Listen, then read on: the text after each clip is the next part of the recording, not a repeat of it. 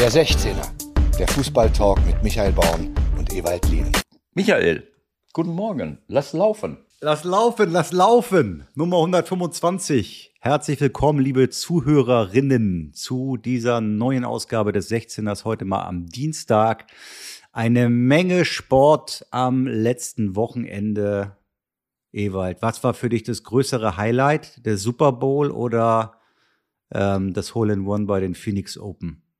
Das habe ich mir beides nicht angeguckt. Weil das ist eine andere Welt. Äh, das ist ja, das ist ja so, das sind so ein paar sportliche Betätigungen zwischen Werbe, äh, zwischen Werbung. Das, ähm, also du hast nicht das Gefühl, dass es da um, um Sport geht, sondern da geht es um Werbung und die Werbepausen werden mit äh, Sport gefüllt, letzten Endes. Also da bin ich raus. Und das Hole in One habe ich erst, hat mir irgendeiner zugeschickt. Hast, ach, du hast das gemacht, genau. Das habe ich dann gesehen, Hole in One. Ja, also es, ich bin mir sicher, dass es Menschen gibt, die denken, boah, super, wie hat der das gesehen, wie hat der das geschafft? Das ist das gleiche, die gleiche Diskussion, als wenn hier bei uns einer eine Flanke reinhaut und, und genau auf den Kopf von Lewandowski, ist auch egal, dass der über 40 Meter reingelaufen ist, aber er hat den genau getroffen. Oder wenn einer aus 40 Meter aufs Tor, 30 Meter aufs Tor schießt, macht bei uns ja keiner. Äh, super präzise. Es ist Zufall. Es sind hochtrainierte Leute, die eine gute Technik haben und manche Bälle, die fallen dann halt rein. Es ist nicht möglich, äh, auch mit der Hand nicht über 200 Meter den Ball so 107, zu kontrollieren, dass der in, in, das Hole in One läuft. So genauso wenig, umso weniger ist es möglich, den Fuß, so viel Gefühl, Gefühl im Fuß zu haben, dass du aus 30 Metern den Ball ganz genau unter Berücksichtigung der Windverhältnisse, der Temperaturunterschiede und genau da oben in den Winkel zirkelst. Weißt es du, sei denn, du heißt Gamboa, muss, da muss man mal mit aufräumen. Wenn einer ja. fragt, war das jetzt gewollt, da würde ich immer sagen, ja, na, na, natürlich, was denken Sie denn? Ich trainiere das jeden Tag. So hörst Dinger haue ich jeden hörst Tag du mich eigentlich? Rein. Hörst du mich? Was? Hörst du mich? Ja klar höre ich dich. Ich meine, du bist so in Rage, dass du schon wieder überhaupt nicht reagierst. Ich habe gesagt, außer du heißt Gamboa. Der kann das natürlich genau da hinschießen, wo er hinschießen will. Ne? Wie oft hat er das denn jetzt gemacht? Erstes Mal im Leben. also, ah ja, okay, alles klar. Also jetzt kann er es. Alles klar. Ja, jetzt, da kommen wir schon zum nächsten Punkt. Das ist für mich der nächste Punkt. Ich weiß nicht, wie das in anderen Ländern ist. Ich war ja ein paar Jahre in anderen Ländern, aber außer in Spanien kannst du das nicht immer so äh, sprachlich so top verfolgen, wie über Leistungen geredet wird. Aber in Deutschland ist es so, wenn einer eine Leistung bringt, dann geht man äh, intuitiv davon aus oder, oder, oder einfach davon aus, dass er das beim nächsten Mal wiederholen wird und wiederholen muss, weil er es ja kann. Ob das im Fußball ist, ob das im, jetzt gerade bei Olympischen Spielen. Äh, äh, das geht mir so auf die Nerven, ne? diese, diese Erfolgsorientierung und zu glauben, das, das kann man so auf Knopfdruck wiederholen. Also Gamboa, du hast ja gerade selber dich geoutet, der kann es jetzt. So. Das sollte ein so, kleiner der, Spaß sein, du Nase. Ich habe übrigens noch gleich eine steile These obendrauf. Ja, was denn? Mit Neuer wären es zwei Gegentore weniger. Boah, ja, bestimmt. ich glaube, dass der den vorherigen Angriff schon antizipiert hätte und irgendein Steilpass auf Außen abgelaufen hätte. Ich fand das auch gewagt. Also äh, durchaus jemand mit Profierfahrung meinte, Neuer hätte den von Gamboa gehabt und auch dieses geschlänzte Ding von Holtmann. Wie soll fand das denn recht, gehen? Also fand ich recht steil, die These. Der, gut, jetzt, ich will es auch gar nicht analysieren. Ich freue mich für Holtmann, ich freue mich für Gamboa, ich freue mich für Bochum. Waren sensationelle, wunderschöne Tore. Auch das erste Kontertor war klasse. Nur der Elfmeter war einfach nur lächerlich und albern.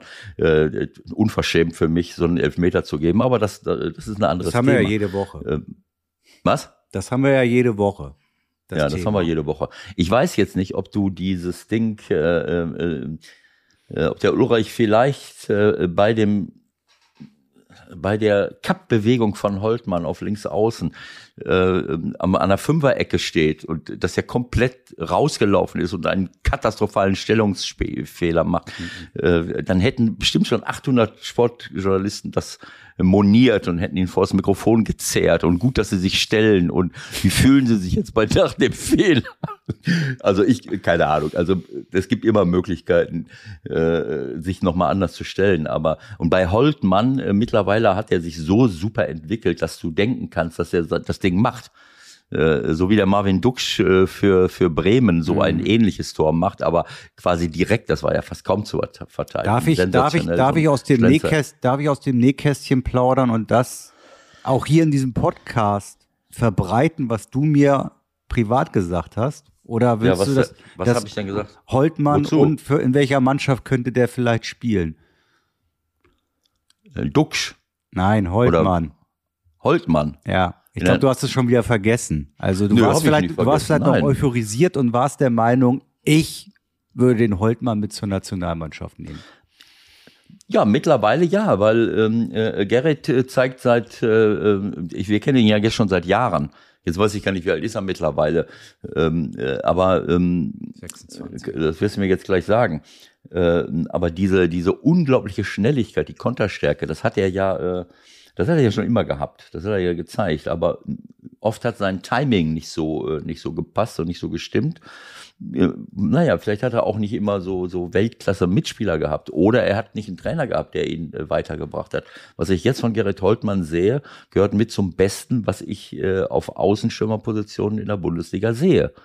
Ähm, und ähm, er ist jetzt in der Lage, offensichtlich diese überragende Schnelligkeit auch so einzusetzen, äh, dass er im richtigen Moment äh, ähm, den Ball abspielt oder ein Tor erzielt oder, oder einen Assist macht äh, bevor er im Fangzaun landet, weil die, diese, diese Geschwindigkeit, die der hat, die ist einmalig. Wenn er das kontrolliert kriegt, so wie in Mbappé zum Beispiel, naja, das Gesamtpaket hat sich verändert und äh, zum Positiven, finde ich. Und deswegen habe ich zu dir gesagt, naja, es gibt nicht ganz so viele sensationelle Außenstürmer. Äh, drei, äh, die Bayern München hat drei davon. Zwei können für die Nationalmannschaft spielen, nämlich äh, äh, Sané und, und und Gnabry. Der dritte ist Coman und naja, also ganz so viele sehe ich jetzt nicht überall rumlaufen, die, die, die das können. Also wenn ich das andersrum gesagt hätte zu dir, ja, dann hättest du mich in Grund und Boden geredet und gehämmert. Da bin ich irgendwie ziemlich sicher. Bist du verrückt? Der spielt gerade mal eine gute Saison. Jetzt macht er gerade mal ein paar Tore oder willst du gleich, dass er die Nationalmannschaft. Aber du naja, darfst das natürlich. Du sagst ja auch schon mal, äh, nächste Woche wird, ähm, äh, wird Xavi Alonso Trainer bei Borussia Mönchengladbach. der, der das darf man ja nicht außer Acht lassen. Was du jetzt so und wen du in die Nationalmannschaft holen willst, das muss man ja über, muss man, das muss man von Fall zu Fall entscheiden. Ich höre mir das dann an, wenn du nochmal was sagst dazu. Na gut. Okay, dann sind wir gleich beim, äh, ja, ich weiß, Amerika ist weit weg. Deswegen sind das nicht deine Themen gewesen. Aber Bayern ist natürlich das Thema gewesen des Wochenendes. Ne? Haben sie wunderbar gemacht. Also wir haben ja in der Woche die Playoff-Diskussion auch noch ein bisschen mit angezündet. Viral. Mit deiner wunderbaren Einlassung. Und jetzt müssen wir gar nicht mehr über die Playoffs reden anscheinend. Ne? Es sei denn, du hast noch Bedarf und äh, willst noch mal die Vorlage ja, Wolli das, Ich habe da, äh, das mal in den Raum gestellt, wenn, die, äh, wenn äh, unsere Zuhörer mal was hören wollen oder ihre eigene Meinung sagen. Ich habe äh, äh, ich hab ja schon mal so ein bisschen was, was dazu gesagt. Dieses, diese, äh, ja, eigentlich ist genug dazu gesagt worden. Ich seit langen Jahren äh, finde ich es grausam diese Playoff-Geschichten, weil ich das in anderen Ländern teilweise erlebt habe. In Griechenland habe ich es erlebt. Gut, da ist aber nicht der Meister nochmal ausgespielt worden, sondern da ging es um, äh, da ist der zweite bis zum fünften, da waren wir der zweiter, dritter, vierter, fünfter, wir waren fünfter, da konntest du mal um die äh, um einen Champions League Platz, glaube ich, noch mitspielen. Der zweite wurde dann kam dann in die, in die Champions League, der dritte in die Euro League, der vierte in keine Ahnung. Und da wurden, wurden die Punkte da mit, wurden die Punkte da mitgenommen aus der, aus der normalen Saison? Ja, das war irgendwie so gedrittelt, gehälftelt, ja. irgendwie so Punktunterschiede. Ich glaube, es waren die Punktunterschiede, die gehälftelt wurden. Ich habe keine Ahnung, irgendwie so etwas. Ne? Aber ähm, ich sag mal, äh, der, der Uli Hoeneß, ich glaube, Uli war es, der, der gesagt hat, es gibt keine einzige große Liga, wo auch nur ansatzweise über so einen Blödsinn nachgedacht wird. Ne, ob das England ist, ob das Italien, ob das Frankreich ist, ob das Spanien ist. Äh, und in Deutschland hat auch noch nie einer darüber nachgedacht. Wenn du das dann in, in solchen Ligen machst wie, wie, wie, wie Belgien mal oder wie Österreich, Schweiz, äh, äh, äh ich weiß gar nicht, Österreich, ob sie es überhaupt gemacht haben. Die haben ja viermal Doch. gegeneinander gespielt. Na, die haben immer noch Playoff-System. Ja, Oben am Ende. Unten, ja. Also in, in kleineren äh, Ligen äh, passiert so etwas äh, äh, ab und zu. Aber es ist für mich, ähm, ja, wie, wie, wie soll ich es sagen? Da ist eigentlich, äh, ich habe keine einzige Äußerung gehört, die, die gemeint hat, äh, naja, ist eine gute Idee. Äh, natürlich nervt das alle, dass Bayern München dauernd deutscher Meister wird. Aber wenn der Reflex darin besteht, irgendwelche Organisationstricks anzuwenden, damit Bayern München nicht mehr deutscher Meister wird, dann können wir ja demnächst auch irgendwelche Tricks anwenden, dass man, äh, dass wir unsere Spieler, dass wir besser ausgebildete Spieler, äh, besser ausgebildete Spieler haben oder ich weiß nicht was. Ich bin immer ein Anhänger davon, dass man auf sportliche Art und Weise zum Erfolg kommt. Sicherlich hat das auch viel mit Geld zu tun, aber es gibt eben auch Möglichkeiten, Spieler auszubilden. Es gibt auch Möglichkeiten, gute Trainer auszubilden auszubilden. Es gibt auch Möglichkeiten, äh, die Mentalität so zu stärken und so zu verändern, dass man auch mal eine Spitzenmannschaft besiegt. Das wirst du bei zehn Spielen sicherlich achtmal nicht schaffen, aber Bochum hat es jetzt auch mal geschafft, äh, ähm, äh, eine Mannschaft wie Bayern zu besiegen, wenn man mutig ist, wenn man Top-Leute auf dem Platz hat, wenn man vielleicht auch mal die richtige Taktik. Es gibt viele Möglichkeiten. Ähm, aber Na, vor allen Dingen, vor allen Dingen, vor allen Dingen, erschließt, vor allen Dingen erschließt sich die Logik ja auch nicht wirklich. Ne? Also ich meine, wenn die Bayern jetzt gesponnen in den Playoffs Playoffs gegen den vierten spielen als Erster, dann werden sie wahrscheinlich in äh, 98 von 100 Playoffs trotzdem ins Finale der Playoffs kommen und im Finale genauso oft dann auch gewinnen. Also dadurch verändert sich ja nichts. Es sei denn, also man ich, macht immer nur ein nichts, Spiel. Ich will jetzt nichts Falsches sagen, aber ich, ich sage jetzt mal so, äh, im Moment äh, hat der vierte äh, 18 Punkte Rückstand auf Bayern. Ähm, äh, lass mal noch mal so zwölf Spiele ins Land gehen. Vielleicht hat der vierte dann äh, zwei, 23 Punkte Rückstand. Äh, und wenn der vierte dann gegen Bayern an einem guten Tag Lewandowski verletzt, äh, Kimmich brotzt sich in der Nase oder ich weiß nicht was, äh, dann mal gewinnen, dann wird irgendeiner ist dann im Halbfinale, je nach je nach dem Modus, den man sich ausdenkt, keine Ahnung, ob es eine Liga ist, ob man, ob man richtige Finalspiele macht. Da gibt's ja, es ja tausend Möglichkeiten, solche Playoffs zu machen. Aber es ist für mich ist es, ist es im, im, im Grunde genommen äh, äh, absurd, äh, diese, äh, diese Geschichten zu machen. Abgesehen davon, das wurde ja auch schon gesagt, dass man noch mehr Spiele hat, dass man es noch länger rauszögert. Ähm, also ich habe heute Morgen habe ich so mal, oder gestern habe ich noch mal so ein bisschen in der Vorbereitung auf unsere Sendung hier habe ich so äh, geguckt. Ach so, Champions League. Heute Champions League, morgen Champions League. Donnerstag also Moment mal, Euro Viertelfinale, äh, Achtelfinale Champions League. Wir haben 16 Mannschaften. Ähm, von diesen 16 Mannschaften, äh, äh von diesen 16 Mannschaften ist eine Mannschaft aus Deutschland. Und das ist der FC Bayern München. Also ich habe ich hab mal so, hab so gesagt, naja, also ähm, ist es zumindest drittklassige Teilnahme an der, äh, von der Anzahl her ist der drittklassige Teilnahme an dem Viertelfinale, denn wir haben vier Mannschaften aus England, wir haben drei Mannschaften aus Spanien, äh, dann haben wir äh, in der zweiten Kategorie äh, äh, drei Länder mit zwei Teilnehmern, nämlich Frankreich mit Paris und Lille, Frankreich. Mit, also bei allem Respekt, ne, mit Paris und Lille ähm, ja, Lille. Äh, Italien ist wieder was anderes mit Juve und Inter. Da könnte auch noch der eine oder andere mitmachen. Das sind ja, gibt ja eine Reihe von überragenden Teams. Oh, aber Portugal, das ist natürlich eine Liga, die uns natürlich bei weitem überlegen ist. äh, äh, mit zwei Teams, Sporting Lissabon und Benfica. So, und dann kommen noch drei Länder. Also Österreich mit Red Bull, äh, äh, oder wie heißen sie, Salzburg. Darfst du wobei sagen, München sich jetzt Falle. Was? In diesem Falle darfst du es sagen, allerdings nicht, wenn es zum Spieltag geht, dann müsstest du bitte FC Salzburg sagen. Okay. So, dann haben wir äh, Holland mit Ajax Amsterdam, die sich seit langen Jahren äh, halten, obwohl es da auch noch Feyenoord und, und, und PSV gibt und wie auch immer. So, und dann ist Bayern München. Und dieses Bayern München möchten wir jetzt noch vom Thron stoßen, damit wir gerecht, auf gerechtere Art und Weise einen Meister haben. Das heißt, wo, wo wir uns jetzt noch freuen können, dass Bayern München vielleicht noch mal das Viertelfinale, vielleicht sogar das Achtelfinale, das Halbfinale erreicht. Die wollen wir aber vom Thron stoßen, damit dann Wolfsburg, Leipzig, Dortmund oder Leverkusen mal mitmacht. Äh, vielleicht haben wir dann im Viertelfinale gar keinen mehr dabei, bei allem Respekt. Also äh, dieser Gedanke kam ja so ein bisschen. Ne? Also äh, wie können wir noch Bayern München vom Thron stoßen, ja, dass sie da nicht dauernd hinfahren? Das ist ja nun was anderes. Ne? Also jetzt die Champions League Misere äh, hat jetzt nichts zwingend mit der Bundesliga zu tun. Ja, also hat auch was mit der Bundesliga zu tun, aber Aha. nicht mit dem Wettbewerb der Bundesliga. Ja. Ja, wieso hat das nichts mit der Bundesliga zu tun? Nein, mit ich der glaube, Bundesliga dass wir seit Jahren nicht merken, wie wir international peu à peu abgehängt werden. Wie oft haben wir darüber gesprochen? In, selbst in der Euroleague. Ich meine, dass wir in der Champions League, das ist jetzt nicht so gewesen, dass wir da äh, so, so spitz auf Knopf es mal eben nicht geschafft haben. Ob es Leipzig war, ob es Wolfsburg war, ob es Dortmund war. Äh, ich bitte dich, äh, ganz zu schweigen von, von, von der Euroleague mit wenigen Ausnahmen, mit wenigen Ausnahmen. Ich glaube, Leverkusen, ist Leverkusen noch dabei? Und Frankfurt? oder, Jetzt kommt oder ja erstmal noch beim, in der Euroleague gibt es ja jetzt erstmal das Sechzehntelfinale, die Playoffs. Ach, da haben wir ja noch äh, Leute. Äh, Da spielt Dortmund gegen die Rangers. Ich mache Donnerstag für RTL Plus. Ähm, Leipzig gegen Sociedad, das wird sehr interessant. Damit ich mal Ah, meinen, Leipzig das ist ja, genau, Leipzig ist und 50-50. Dortmund sind aus der Champions League abgestiegen, ne? Genau. Und wer ist übrig geblieben? Leverkusen, ne? Leverkusen Sonst noch und einer? Frankfurt. Und Frankfurt. Also haben wir vier jetzt. Mhm. Okay.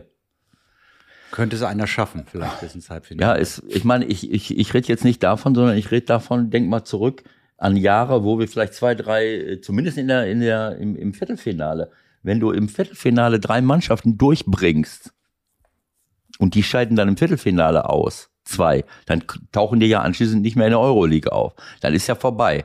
Äh, so.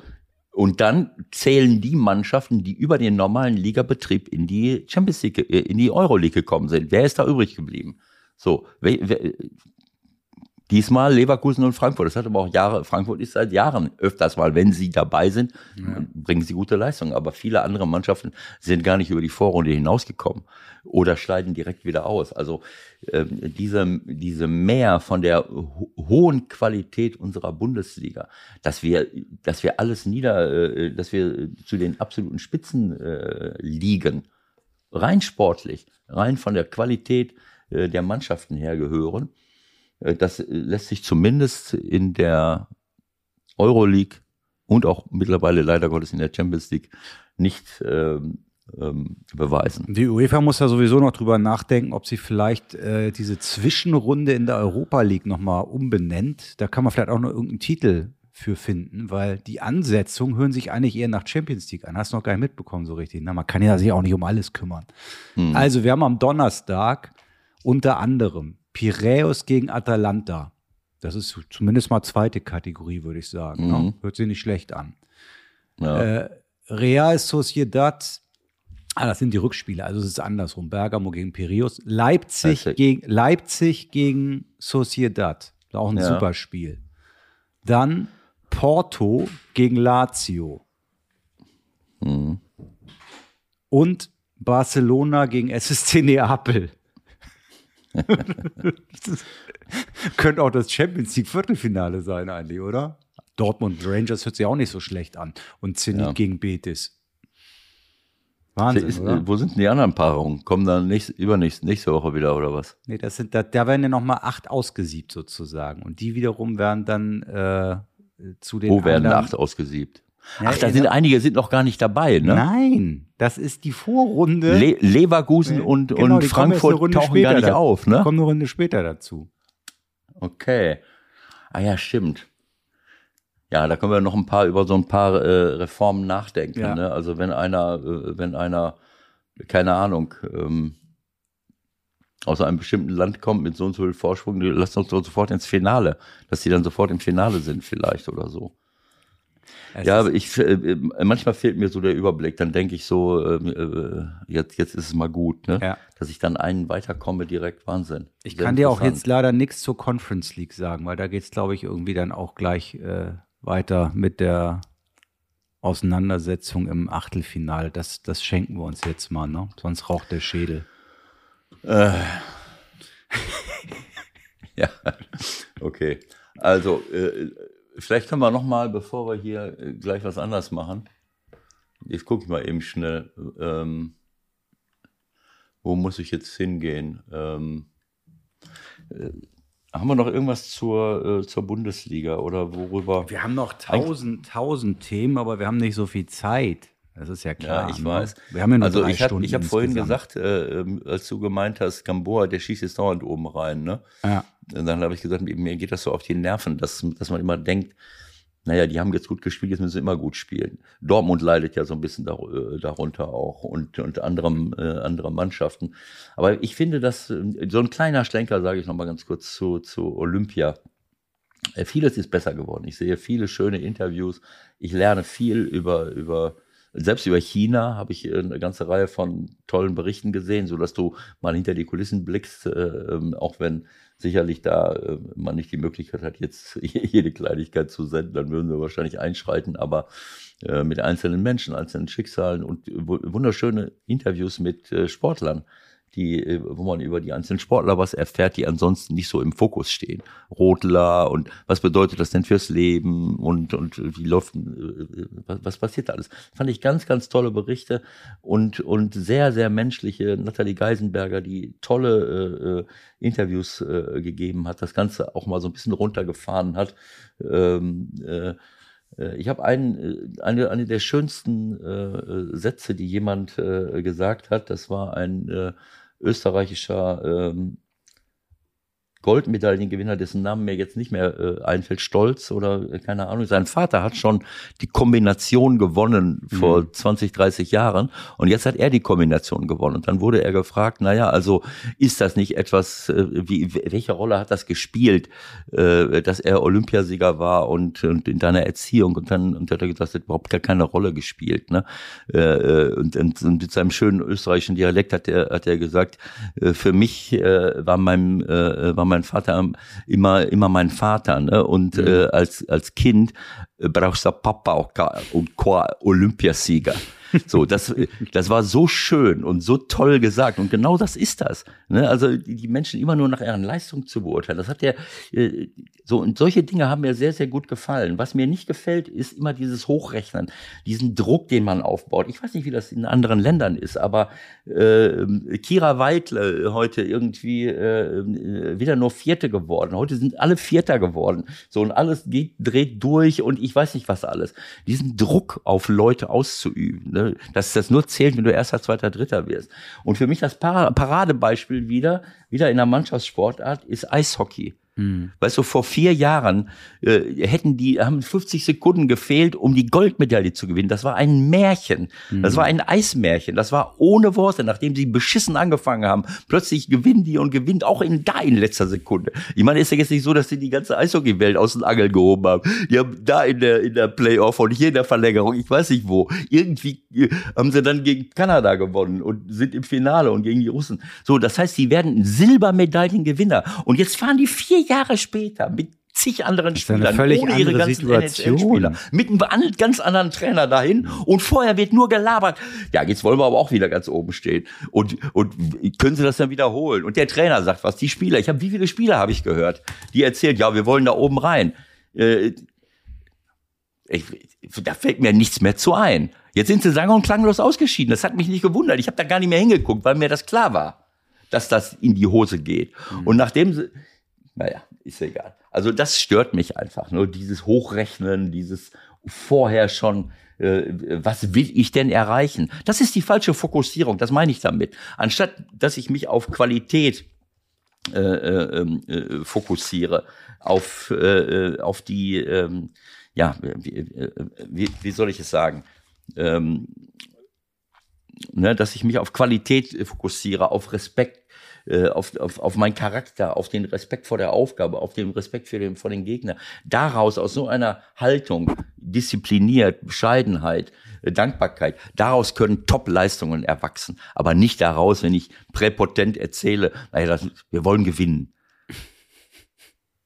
Hat Verstehe. echt super geklappt wieder. Also ich, ich, ich habe naja, das noch nie erlebt. Mein, bei Mannschaften, die ganz, die, so wie Bayern München, wenn Bayern München sagt, wir wollen deutscher Meister werden, äh, äh, ich meine, das, selbst die müssen das nicht mehr sagen. Aber wenn die es sagen, äh, ist es authentisch und ist normal, weil alles andere aus wäre Mannschaft, Aus der Mannschaft ist ja gar keine Erwartungshaltung und vom Umfeld ist ja gar keine Erwartungshaltung äh, herausgestellt worden? Oder habe ich irgendwas nicht mitbekommen? Das weiß ich nicht. Ich habe nur die, äh, ja, du hörst natürlich die Berichte, ist alle klar, Vorberichte ist haben. Ist doch klar, dass du noch mal kurz dran, dann, dann dran äh, denkst, was war vor vier Jahren. Aber genau wie du sagst, es ist natürlich eine komplett andere Situation, 0,0 vergleichbar.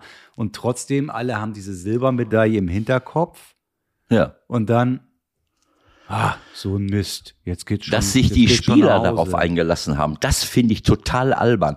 Ich weiß nicht, was sie davon mitgekriegt haben. Ich habe ich hab bestimmt, ich hätte das schon wieder vergessen. Ich habe bestimmt, wenn ich mal geguckt habe, hab ich bestimmt sechsmal einen Rückblick gesehen, wie sie, äh, wie sie die Leute alle we weggeputzt haben. Und Mhm. in anderen Sportarten auch. Da wird nochmal gezeigt, der hat da eine gelbe und da eine goldene und hier. Und mal sehen, ob er es heute auch wieder hinkriegt. Mein Gott, ehrlich, ey. Also, so das wollte ich nur noch mal kurz erwähnen. Ansonsten, äh, was Ansonsten haben wir, jetzt was gesagt? Aktuelles. In, an, ansonsten haben wir was brandaktuelles im Verlaufe der Aufnahme unseres Podcastes in äh, dieser Sekunde quasi wird verkündet, wer neuer Sportdirektor in Mönchengladbach wird. Ein mir Hubert unbekannter. Fournier. Ja, da habe ich auch gedacht, was, was ist das? Xavi? Alonso. Was ist das für eine liebe Kerze? Was soll das jetzt? Es ist ein gewisser Roland Firkus, wenn ich das richtig ausspreche. Okay. Bis jetzt in Gladbach seit 2008 Nachwuchskoordinator. Ja, Roland kenne ich seit langen, langen Jahren. Der ist, Ist äh, nicht bis jetzt äh, wie, wie du schon gesagt hast, äh, ewige Zeiten Nachwuchskoordinator. Im Grunde genommen war er von schon vor Max, äh, vor Max da Im Verein? und hat dann, nachdem Max äh, dann Sportdirektor wurde, das wieder weitergemacht, glaube ich, äh, als Nachwuchskoordinator bis heute. Okay. Also vermutlich keine ganz doofe, vermutlich keine ganz doofe Entscheidung, jemanden von innen zu nehmen, wenn man ihn ohnehin schon kennt und ihm das zutraut. Wie auch immer, also ich, ich kann das jetzt nicht so beurteilen, welche, welche Verbindung der Roland äh, nach ganz oben hatte, aber die haben ja, der Max hat da wirklich ein sehr gutes System installiert. Da waren sehr viele Querverbindungen, alles, äh, da hat ja niemand für sich gearbeitet, sondern da sind ja alles Teams gewesen und, und äh, ich glaube, dass die sehr eng äh, über, über alles gesprochen haben und sehr, sehr eng zusammengearbeitet haben.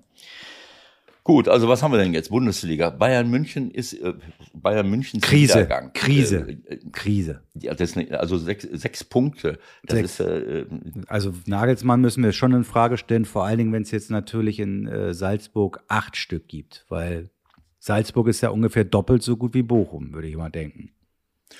Ja, das wäre jetzt eine. Ähm, das erinnert mich daran, als wir mit dem ersten, ersten FC Köln äh, 1999, 2000, fünf Spieltage vor Schluss bei Hannover 96 spielen und nach zehn Minuten stand es 2-0 für Hannover und dann hat unser damaliger Präsident Kaspers ähm, äh, als äh, Ford-Chef Europa ganz kurz mal hochgerechnet, Moment mal, wie viele Minuten, zwei Tore, wenn man das auf 90 Minuten hochrechnet, hat er eine 0 zu 24 Niederlage äh, antizipiert.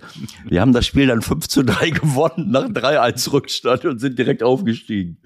Also, ja, ähm, Bundesliga, ähm, gut, da möchte ich jetzt nicht ins, ins Detail gehen, aber müssen wir schon äh, noch mal, haben wir ja schon ich gesagt. Möchte Bochum, schon, ich möchte schon was? noch mal kurz über, über, über Bayern reden, insbesondere auch, wie ich finde, über einen sehr aufgeräumten, souveränen Julian Nagelsmann, der dann auch sofort auf dem Feld eingesteht, naja, ich hätte irgendwie auch reagieren müssen, ich bin auch mit im Boot, also das fand ich ziemlich gut.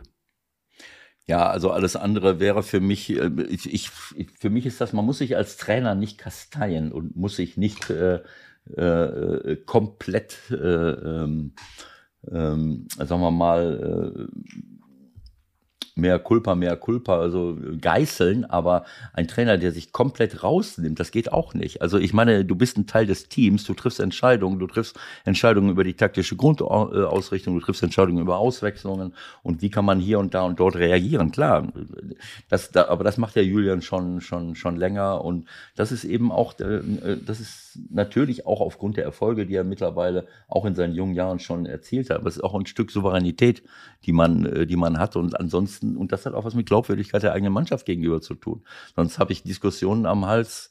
äh, Wie will ich denn irgendwelchen Leuten erklären, äh, ihren Beitrag, wenn mein eigener Beitrag, äh, wir sind ja nicht alle blöde, komplett unerwähnt bleibt.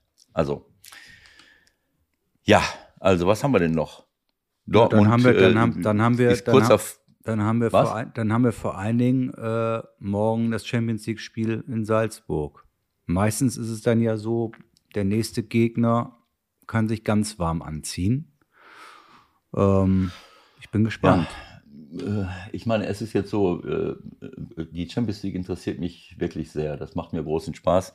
Äh, aber ich gucke jetzt nicht nur danach, wie Bayern München in der Bundesliga spielt. Für mich, ich habe also, ich habe am Samstag habe ich zwei Krimis geguckt. am Samstag mit meiner Tochter zusammen. Nachmittags Gladbach gegen Augsburg. Danach hatten wir, standen wir schon kurz vorm Herzinfarkt, weil wir natürlich mit unserem Gladbacher Lokalkolorit äh, unsere Heimmannschaft unterstützt haben. Und äh, nachdem das 3-2 fiel, waren die letzten Minuten äh, alles andere als vergnügungssteuerpflichtig. Und abends haben wir uns dann St äh, Jan Regensburg gegen St. Pauli der zweiten Liga angeguckt. Und da haben unsere Jungs äh, äh am Ende äh, wirklich Glück gehabt, nachdem sie zur Halbzeit schon 4-5-0 führen, hätten führen müssen. Also ich habe zwei Krimis gesehen, äh, die das ist etwas, was, äh, was mir gefällt halt. Ne? Also auch wenn es natürlich ganz souveräner. In beiden Mannschaften hinter Gladbach hätte es ganz anders spielen können mhm. und unsere St. St. Paulianer hätten den Regensburg zur Halbzeit uneinholbar führen müssen. Aber das macht eben den Fußball auch aus, dass eben solche Dinge passieren und dass, dass es hin und her geht und vor und zurück und äh, äh wie Ede Geier schon gesagt hat, wenn ein Spiel voller Leidenschaft ist, wenn man kämpft, wenn du siehst, das steht auf Messers Schneide und alle geben alles, so dass dir nicht die Füße einschlafen, um ihn jetzt mal zu zitieren, mhm. äh, dann ist es für mich auch sekundär, ob ich jetzt erster, zweiter, dritter, vierter oder achter werde. Aber das ist das, was das Publikum verdient hat und das ist das, was unseren Sport ausmacht. Also die zweite Liga ist ja unfassbar spannend, so dicht wie das beisammen ist. Und da finde ich, das haben wir auch schon mal besprochen, da finde ich, könnte man nicht nur aufgrund der Konstellation, sondern generell in der zweiten Liga finde ich schon, dass dieses englische Modell mit den Playoffs da Sinn macht. Weil dann hast du als Vierter, Fünfter, Sechster auch noch eine Chance aufzusteigen. So, die erste und zweite geht direkt hoch. Dann spielt der, mhm. der dritte gegen den sechsten, der vierte gegen den fünften und die beiden Gewinner jeweils spielen ein Finale aus, wer noch aufsteigt. Finde ich super. Kommst mit? Ja, wenn, äh, gut, das Problem ist natürlich so, dass du jetzt nicht immer in den letzten Jahren so eine Liga hattest wie jetzt. Nichtsdestotrotz, nichtsdestotrotz kannst du ja dadurch dafür belohnt werden, dass du meinetwegen äh, eine vernünftige oder sogar gute oder sogar sehr gute Saison gespielt hast und Vierter geworden bist. Ich meine, wenn du aufgrund mhm. des Torverhältnisses hier am Ende Vierter wirst, in der Liga, ja, ja, wenn es so total. wahnsinnig eng ist, dann äh, davon kann man aber nicht ausgehen, dass es jedes Jahr so ist. Unter Umständen hast du den Sechsten dann mit dabei, äh, der eigentlich gar keine Verdienste erworben hat, ne? So und plötzlich hat er dann doch noch Chancen. Das ist halt halt nicht so einfach. Aber jetzt in diesem Fall, gut, jetzt in dieser Saison. Äh, nachdem du am Anfang dachtest, der SV schafft gar nichts, versuchst du jetzt auch noch die letzten Fünkchen Zweifel durch irgendwelche Playoff-Vorschläge abzusichern. Wenn der HSV doch noch Fünfter, Vierter, Fünfter werden sollte. Ja, da denke ich eher an die Braun. Das, lass ich dir durchgehen, das ist verständlich nach dieser langen Odyssee. Aber der HSV macht, äh, macht wirklich einen Top-Eindruck in dieser, in, in, in dieser Runde. Aber du hast recht. Nur es, wie gesagt, in, in, diesem, in diesem Jahr ist die zweite Liga ohne Worte von der Dichte her, aber das hat man eigentlich auch nicht jedes Jahr. Und insofern ist das auch äh, so ein zweischneidiges Schwert. So, was ist denn jetzt hier? Jetzt? Jetzt telefonieren was haben wir, denn wir gleich mal. Hast du noch was auf dem Herzen? Sonst telefonieren wir gleich mal. Nö, das können wir auch äh, äh mit. Äh, ja, der VAR-Einsatz, da war ja sozusagen mit beteiligt, unser Telefon. Genau, da können wir jetzt gleich mal, können wir gleich mal drüber reden. Okay. So, ich versuche mal hier äh, aktiv zu werden. Nee, noch Wo nicht. Nein, nein, nein, nein. Da, ne? Ewald, Ewald, noch nicht. Was? Wir müssen hier mal schneiden, weil die, die sind noch nicht so weit. Viertel vor. Der Anruf der Woche. Heute bei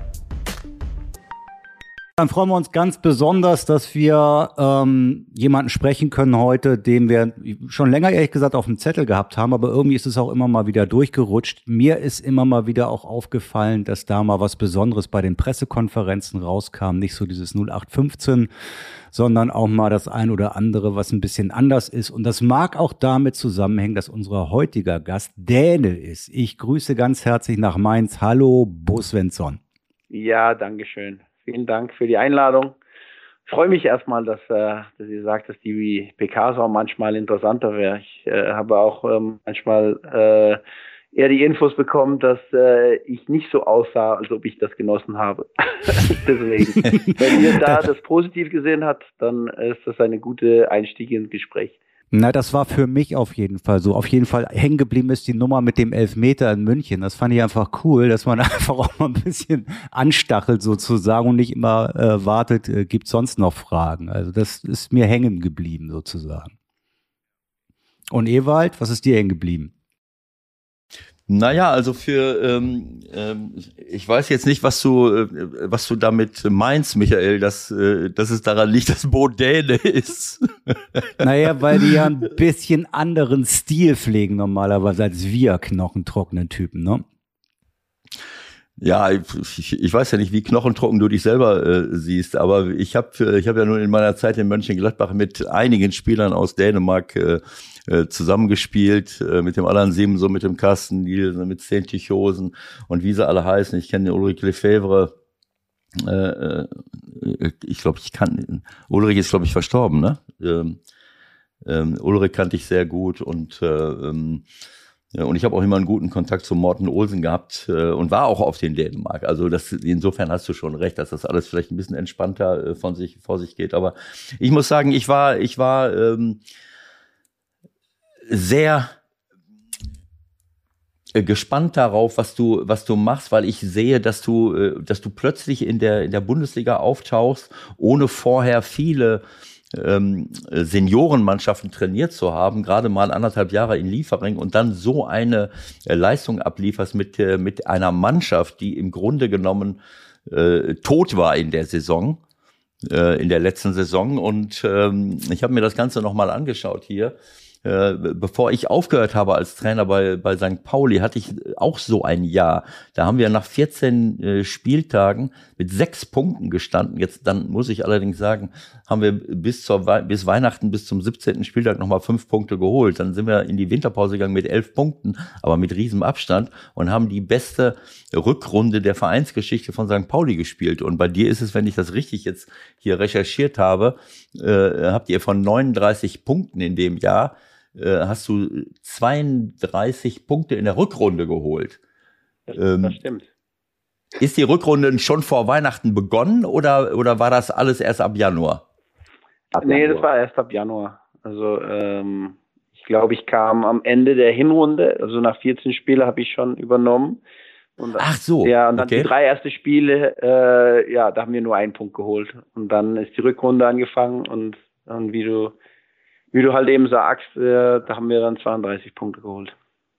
Also hier im, äh, auf einer Internetseite sehe ich, dass du im Januar 21 eingestiegen bist, aber du bist schon am 14. Spieltag eingestiegen. Nee, das ging alles später los wegen Corona. Das war ja diese, diese leicht verschobene Saison. Bo, was, was natürlich, äh, wir wollen natürlich auch über die laufende Saison sprechen, aber klar müssen wir auch nochmal diesen kleinen Schritt zurück machen, weil das so außergewöhnlich ist. Also ich erinnere mich, äh, um einen, einen Aspekt aufzunehmen. Ich war bei euch damals noch für Sky bei dem Spiel gegen Leipzig. So die Ausgangslage war, glaube ich, sechs Punkte. Ich habe natürlich hier und da vorher mit dem einen oder anderen auch telefoniert aus Mainz und äh, ich bin eigentlich in das Spiel reingegangen und kannst ja denken, äh, dann, dann war noch diese Nummer um Mateta irgendwie, wo man gedacht hat, wie können die denn jetzt in der Situation noch Mateta verkaufen? Äh, und dann war das ja sozusagen der, der, der Startschuss zu dieser Serie. Wie lange hast du eigentlich gebraucht, bis du gesagt hast, okay, ich nehme das Ding an, ich gehe die, ich gehe die Challenge?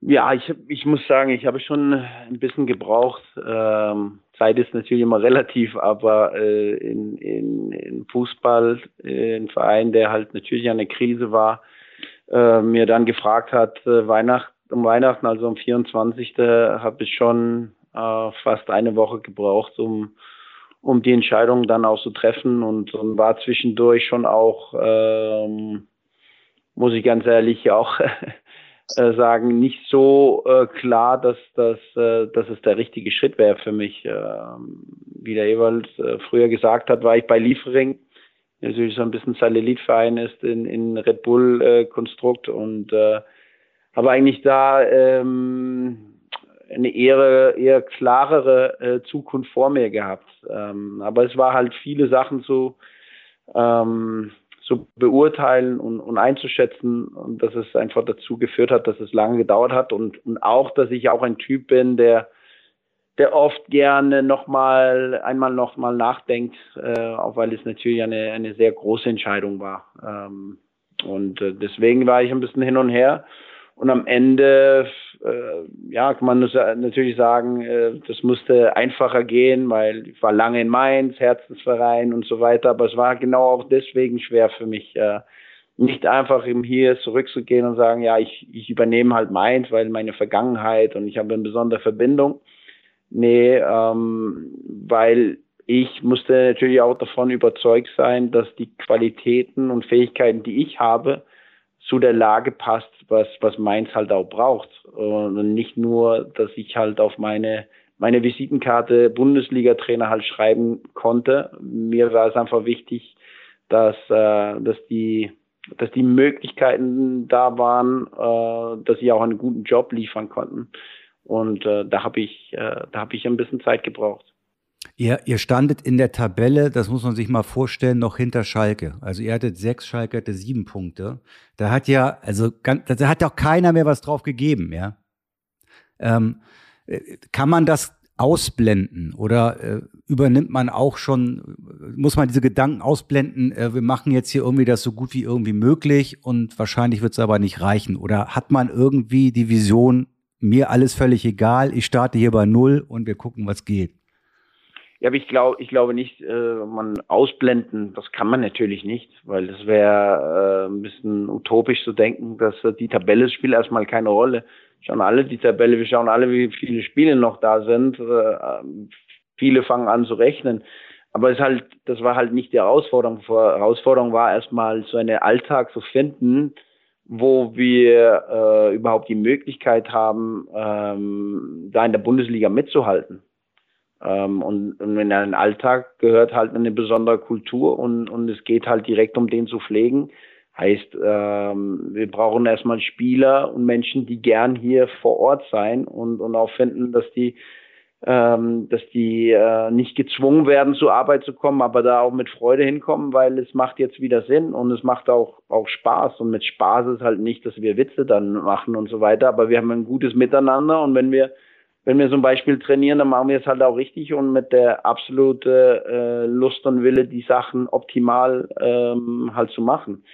Ähm, das ist erstmal da, wo ich gebastelt habe, weil das war, äh, solche Basics waren halt nicht vorhanden, wo ich gekommen bin. Da, da habe ich äh, eine Woche, zehn Tage auch gebraucht, um, um erstmal für mich zu erkennen, um, ja, nicht so viel, wie geht's halt darum, jetzt, dass wir wieder Fußballspiele gewinnen? Nee, wie geht's halt wieder darum, dass wir dass wir eine Mannschaft oder eine, eine Gruppe von Menschen äh, hier bekommen, die, die auch bereit sind, füreinander äh, durch Feuer zu gehen. Und äh, das, das machst du einfach nicht, wenn du eine große Rede hältst und so weiter. Das ist halt diese Pflege von dem Alltag, der extrem wichtig ist, weil das ist eine Kulturfrage. Und äh, nur mit, mit der richtigen Kultur und dieser Herangehensweise ja, da kannst du wieder die Hoffnung machen, dass du, dass du anfängst, bessere Leistungen, konstantere Leistungen dann auch abzurufen und dann im Endeffekt äh, auch anfängt, vielleicht auch mehr zu punkten und mehr Spiele auf deine Seite zu ziehen.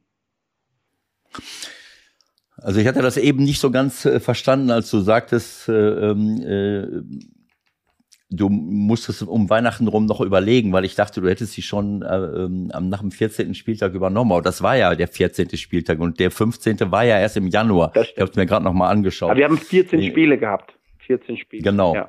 ja, ja, genau. Und dann der, 5, der 15. Spieltag kam dann erst im Januar. Aber ich finde das sehr, sehr schön, wie du das gerade gesagt hast, weil ich glaube, das ist, äh, das ist das Entscheidende. Ähm, diese, die Frage, die Michael jetzt gerade gestellt hat, die stellen sich ja viele. Ja, wie habt ihr euch da rausgeholt und wie habt ihr euch fokussiert? Und ich finde, dass du genau das Richtige gesagt hast, was, was für einen Trainer zählt. Da zählt nicht äh, an jedem Wochenende auf die Tabelle zu schauen und den Druck zu, äh, zu kultivieren und äh, Angst zu schüren und sich zu fragen, warum, wieso, weshalb, sondern sich auf das zu fokussieren, was du beeinflussen kannst. Wie spiele ich das nächste Spiel? Wie trainiere ich es? Wie organisiere ich meine Defensive? Welche Spieler stelle ich auf den Platz? Mit welcher Taktik äh, arbeite ich? Und äh, äh, überall, alles, was ich beobachtet habe in all den Jahren, äh, sieht man, dass da, wo, wo, wo Trainer sich auf so etwas fokussieren und nicht äh, Hochrechnungen machen, äh, dass sie wirklich ihren Einflussbereich nutzen und erweitern, um äh, jeden Einzelnen besser zu machen, die Mannschaft besser zu machen, dass es dort auch, äh, äh, auch erfolgreich läuft. Und ähm, ich glaube auch nicht, dass es ansonsten möglich gewesen wäre. Ähm, sehe ich das richtig? Ja, genau. Ich, ich das ist, äh, das, das ist genau der, der Rezept. Und der, der hört sich einfach an, aber ist nicht einfach. Es ist äh, ja. so, wie wir auch als Menschen ticken. Wir, wir, äh, wir wollen uns sehr gerne in Vergangenheit und Zukunft uns bewegen. Ähm, Zukunft, weil, weil es irgendwelche Sicherheit, zum Beispiel auch im Fußball, erholen wir jetzt sieben Punkte aus den nächsten vier Spiele, dann ist alles gut. Ja, aber ja, genau. das bringt dir nicht viel.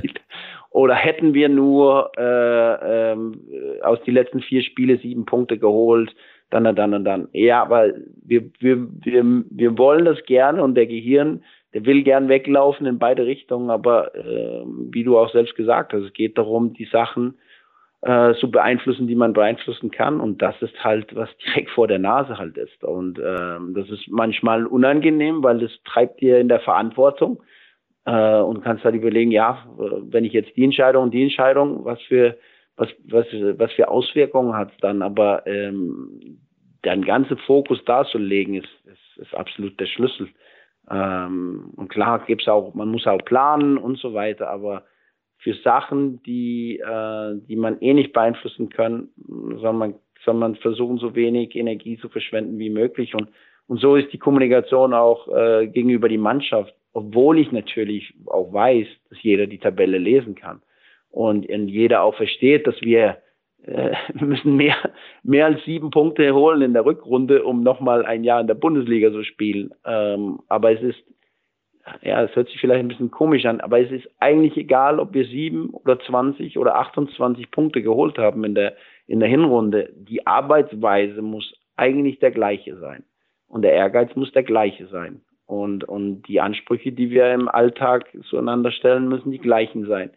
Ähm, und jeder, viele denken, ja, weil wir so wenig gepunktet haben oder wir so ja. viel gepunktet haben, dann müssen wir genau und so das verändern oder das eigentlich ist der, ist der Arbeitsweise und der, der Denkweise äh, ist eigentlich der gleiche und nicht abhängig von äh, X Anzahl Punkte oder oder was am, am vor drei Wochen am Samstag da passiert ist. Man muss natürlich davon lernen und so weiter, aber die Herangehensweise, wie man wie man mit den Dingen umgeht, der ist in der Kern eigentlich das gleiche immer. Als du gekommen ja. bist, als du gekommen bist, war es ja schon eine, nicht nur wegen der Punkte, sondern wegen diverser Dinge, die sonst so gelaufen sind äh, in um Mainz herum, eine extrem schwierige Situation. Äh, wie war so der Anfang mit der Mannschaft dann? Waren die vielleicht sogar dankbar, so jetzt kommt einer und äh, wir wissen, wo es lang geht? Wie waren die ersten Begegnungen? Ja, ich glaube, das, äh, das äh, weiß der Ewald auch. Ähm, es ist natürlich immer so ein bisschen abtasten, na, wie ist er und wie sind, wie sind die, die Jungs und was, was kann ich von diesem Typ äh, dann erwarten und, und so weiter. Die ersten Tage, die sind, weiß nicht, komisch oder, oder auf jeden Fall muss man erstmal auf, auf Wellenlänge dann auch kommen. Aber ich finde, das ist sehr schnell dann auch passiert, äh, weil wenn ich mir was vorgenommen habe von Tag eins und was ich mir auch klar überlegen müsste in diese Woche, wo, wo ich dann auch für mich Zeit genommen habe, bevor ich das Job halt übernommen hat, war, äh, wenn ich das mache, dann mache ich das auf, auf meine Art und Weise, wo, wo ich denke, wo, wo ich denke, dass, dass ich meine Stärke habe. Ich kann nicht jemand anderes spielen und oder irgendwas ähm, die Mannschaft versuchen zu geben, nur weil ähm, ähm, jemand anderes vielleicht denkt, dass es richtig ist. Ich muss halt mir selbst treu bleiben. Und, ähm, und äh, diese Klarheit, glaube ich, hat die Mannschaft äh, schon geholfen. Ähm, sowohl von, von was ich erwarte im Alltag, von, von Respekt gegenüber und was ich halte für eine Mannschaft halt wichtig ist, von der, von der Mentalität an, an Training und, und wie wir halt umgehen miteinander am Spieltag, im, im, im alle, was wir halt machen, mit Rückschläge und so weiter. Ähm, das habe ich ziemlich früh, wenn nicht kommuniziert, dann glaube ich auf jeden Fall, dass die Spieler ziemlich früh auch verstanden haben, dass innerhalb dieser diese Linien arbeiten wir hier und es sind kein Raum für für ähm, für was anderes. Also es ist äh, es ist ziemlich unmissverständlich, äh, was hier gefordert ist und, und was hier vorgelebt werden muss. Ähm, so diese Klarheit als Trainer, glaube ich, ist, ist sehr, sehr wichtig ähm, zu haben. Und das, glaube ich, hat die, die Mannschaft am Anfang schon geholfen. Jetzt haben wir hier den lockeren Dänen angekündigt, ne? Das wussten wir aber natürlich vorher auch schon. So ganz locker ist es dann doch nicht. Also bist du so eine kleine Mixtur? Du bist ja auch schon sehr lange in Mainz, Deutsch-Däne oder wie siehst du dich? ja, kann man, kann man beschreiben, so, so wie es ist. Das ist jetzt, jetzt von klar Regeln, dass es jetzt Strafen gibt und alles mögliche, das gar nichts. Also ich habe echt, glaube ich, äh, teilweise die Regeln echt ein bisschen gelockert, weil für mich haben die äh, keinen Sinn gemacht. Also ich, okay. ich musste einfach einen Weg finden, wo, wo ich meine Überzeugung habe, dass, äh, dass ich finde, so muss eine Mannschaft arbeiten. Ja, und das hartes Arbeit und gute Trainingsmentalität dazugehört. Das ist hoffentlich äh, nicht nur für, für den oder Deutschen, das ist, das glaube ich, ist für so eine Elite-Milieu, äh, die halt vorhanden ist in, in eine Top-Fußballverein, ein Stück weit normal. Ähm, und trotzdem glaube ich nicht immer, dass es selbstverständlich ist. Und das ist natürlich auch meine Aufgabe, das zu fordern, ähm, dass wir außerhalb dem Platz immer noch Spaß und äh, Lockerheit und alle das braucht, um eine gute Gruppe äh, Atmosphäre zu pflegen. Das ist auch vollkommen klar. Aber wenn wir trainieren und wenn wir spielen, geht's halt ernsthaft zur Sache. Und diese Mischung ist extrem wichtig zwischen Ernsthaftigkeit und Lockerheit, ähm, weil Fußball ohne Spaß, äh, da wirst du, glaube ich, mhm. auch äh, schwer haben, Erfolg, äh, erfolgreich zu spielen. Ja, die Strafen hast du geändert, wahrscheinlich, weil dir die ein oder andere auch nicht passt. Also wenn der Boulevard hier mal gut informiert war, dann hast du ja angeblich für die gelben Karten, die du kassiert hast, auch Strafe zahlen müssen. Stimmt das? da habe ich Strafe bekommen, ja, so recht. Da, darfst ruhig sagen, wie viel. Das ist, wir, sind, wir sind ein ganz kleiner Kreis, der hier zuhört. Bitte nochmal, habe ich nicht gerade verstanden. Ich sag, wir sind ein ganz kleiner Kreis hier, also du darfst ruhig sagen, wie, wie schmerzhaft es war. War es noch äh, dreistellig oder war es nicht so schlimm. Ja, das, äh, das verrate ich lieber nicht. Okay. Das bleibt intern. Okay. Ähm, lass mich mal, lass mich mal kurz da, da äh, äh, einklinken. Also ich glaube, ähm, du hast, ähm, naja, dieser Gedanke, Michael hat gerade nach Klarheit gefragt. Ich glaube, was, ähm, was du damit meinst, das ist nicht in erster Linie diese Regeln, von, von denen immer jeder äh, gerne redet. Äh, natürlich müssen Regeln sein. Du kannst jetzt nicht immer drei Minuten vor Trainingsstart äh, kommen. Du musst dich an, an bestimmte Dinge halten, damit du vernünftig vorbereitet bist und äh, äh, wenn man äh, fünf Minuten zu spät ins, äh, zum Training kommt, dann habe ich immer gesagt, na ja, stell dir mal vor, du kommst fünf Minuten zu spät zum Zweikampf. Da reichen schon zwei Sekunden. Äh, also so eine gewisse Disziplin muss ja da sein. Aber ich glaube, die Klarheit, die du meintest, wenn ich das richtig verstehe, da geht es mehr um die um die Beziehung, die man untereinander hat zu den äh, zu den Spielern.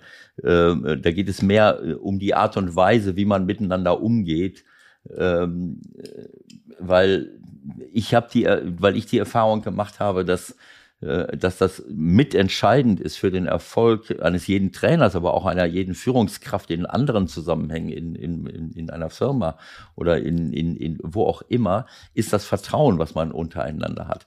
Dass man eben sich gegenseitig respektiert und äh, sich gegenseitig zu Wort kommen lässt und man eine offene Kommunikationsebene hat, ähm, auf der Basis von klaren Regeln, die natürlich logisch sind. Aber ähm, äh, habe ich das richtig so genau, verstanden? Also das, ist sehr, sehr gut beschrieben. Das ist genau das. Äh, und, und du weißt es auch selber, so eine Fußballmannschaft ist mittlerweile echt äh, eher auch ein globales Konzept. Da kommen halt äh, Spieler aus, äh, aus Asien, ähm, Südamerika, überall in Europa. Also es kommen so viele äh, unterschiedliche Kulturen dann auch zusammen, unterschiedliche Alter. das sind Familienväter, das sind äh, junge Kerle mit 18 und sie sind total unterschiedlich äh, und äh, auf der auf der Oberfläche halt sehr sehr unterschiedlich. Aber diese diese ähm, diese Akzeptanz auch von die von die Unterschiede, die halt zwischen denen sind, ist extrem wichtig, um um was Größeres halt herauszuwachsen. Die sind alle voneinander abhängig und wenn man es äh, dazu beibringt, dass man dieses Verständnis für, für füreinander dann auch bekommt, ja, da kann man echt viel, äh, viel dann auch gewinnen dadurch. Ähm, und das ist, was ich meine mit Klarheit, wie du genau sagst, es ist jetzt nicht äh, ähm, Handy da oder Handy da, es ist, äh, es ist eher ähm, diese grundlegende Respekt und Akzept, dass jede wertvoll sind und, und jede halt auch eine wichtige Rolle spielt, um einander halt besser zu machen. Und es hört sich so banal an, aber ähm, man muss sich das nur vorstellen. 25, natürlich auch ja, gewisse Egos dabei und, und halt einer ist in, in, äh, in Frankreich aufgewachsen, unter arme Verhältnisse, er musste sich den ganzen ähm, Weg nach oben kämpfen. Einer ist in Asien unter ähm, harte Trainingsbedingungen aufgewachsen oder was weiß ich. Einer ist in Dänemark aufgewachsen, wo es halt ein bisschen anders. Das führt natürlich dazu, dass man, dass man sehr unterschiedliche Charaktere dann auch haben. Aber den zusammenzuführen und, und äh, den zusammenzuführen und, und, und ein Verständnis füreinander dann zu bekommen, das ist einer der, der spannendsten ähm, Teile von, von diesem Job. Ja, es geht natürlich um Fußball, aber Fußball ist der Plattform. Am Ende geht es darum, Menschen zusammenzuführen und, und dafür zu sorgen, dass die, dass die halt als Gruppe gut funktionieren. Das ist der, das ist der Kern in das Job, das wir machen und deswegen ist es auch mh, hm, hat sehr sehr viel äh, Ähnlichkeiten mit mit mit andere Führungsrollenjobs, die halt, äh, die halt in der Gesellschaft gibt. Ähm, unser ist natürlich von Medien viel überwacht äh, und, und, und es geht halt am Ende um Sport, aber diese Führungsebene, ein Mensch, äh, eine Gruppe zu führen, das ist, äh, das ist das A und O und das Kern in, in das Job, die wir, die wir halt auch machen. Aber dazu musst du, du hast gerade über viele einzelne Spieler gesprochen, dazu musst du aber auch wissen, musst du das ja auch wissen über die Spieler ich gehe mal davon aus, dass du das eine oder andere Einzelgespräch natürlich führt, ja. äh, geführt hast. Ich meine, es ist ja nicht so, dass man, äh, dass das alles im Internet steht, äh, was der Einzelne erlebt hat, wie er aufgewachsen ist, sondern äh, das ist doch die, die wichtigste Arbeit vorher, bevor du dann äh, die Menschen zusammenführst, dass du sie überhaupt erst einmal verstehst und weißt, mit wem hast du es eigentlich zu tun. Ja, das ist, das ist extrem wichtig. Also man kann natürlich sagen, wo ich übernommen hat, habe ich, ich die Gruppe zusammengestellt. Ähm, wir achten oder ich achte extrem viel, jetzt wo wir mir Spiel, Spieler verpflichten, dass ich halt, äh, klar kann ich Bilder sehen und wie die kicken und so weiter, das ist extrem wichtig, aber dass wir Menschen hier reinbekommen, wo wir uns vorstellen können, dass die sehr, sehr gut zu uns passt. Ähm, da lege ich extrem viel Wert drauf. Ähm, und und das, das kann man nicht unterschätzen. Es ist halt so, wenn du eine 28-Jährigen hier, hier reinbekommen, äh, dann, dann, dann ist er schon geformt. Ich werde ihn jetzt nicht grundsätzlich verändern können als Mensch. Deswegen ist auch wichtig, dass er menschlich zu uns dann auch passt. Ähm, und, ähm, und wann passt er denn? Wann passt er denn aus deiner Sicht? Ja, erstmal finde ich, dass es, dass es extrem wichtig ist, dass er, dass er versteht, um, um was es geht hier in Mainz und dass er äh, versteht, wie ich halt ticke ähm, und was ich, was ich halt äh, finde wichtig für, für Werte hier. Und, und dass sie dann auch äh, richtig Bock haben, äh, äh, das anzunehmen. Ähm, das ist, das ist so grundsätzlich erstmal. Ähm, und, und die andere Sachen, ja, der Quatsch, man, das ist so auch, ich kann viele Prioritäten hier auch äh, aufzählen, aber unter so einem Gespräch, der halt ein paar Stunden dauern, dann, dann bekommt man auch so ein Gefühl. Äh, und und ähm, ich habe natürlich Erfahrung hier aus Mainz von meine ganzen Jahre auch als Spieler und, und ich finde, ähm, dass es auch ja mehr Menschentypen gibt es natürlich, die auch hier hinpassen. Aber ich finde es wichtig, dass, dass jede Spieler auch versteht, dass es hier erst äh, um die Mannschaft geht und, und dass Mainz keine Zwischenstation ist, äh, nochmal, äh, als, äh, um nur zu einem größeren Verein erstmal zu kommen. Das kann natürlich immer passieren, aber dass man in erster Linie auch totaler Bock und Lust hat auf das Projekt hier. Ich stelle mir das, ich stelle mir das von außen. Das ist ja also eine dieser, dieser Fragen, die man sich auch gerne mal als Journalist stellt.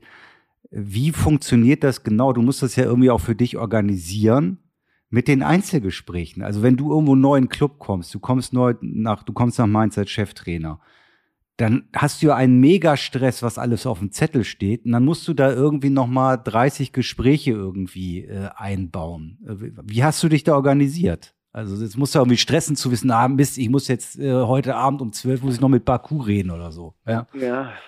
Ja, so habe ich mir das nicht organisiert, dass ich eine Liste hatte und mit denen habe ich schon und mit denen habe ich schon und mit denen.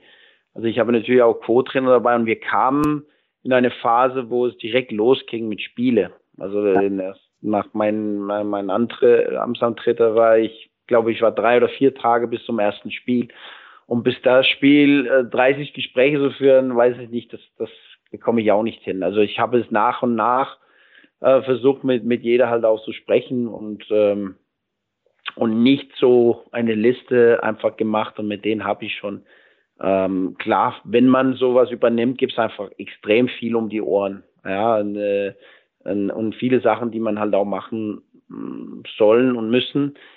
Aber im Endeffekt geht es auch darum, was ich halt finde, äh, passt in der Situation. Und äh, deswegen habe ich, kann mir immer noch erinnern, ich kam in der Kabine rein und hat mir eigentlich vorgenommen, äh, viel zu sagen.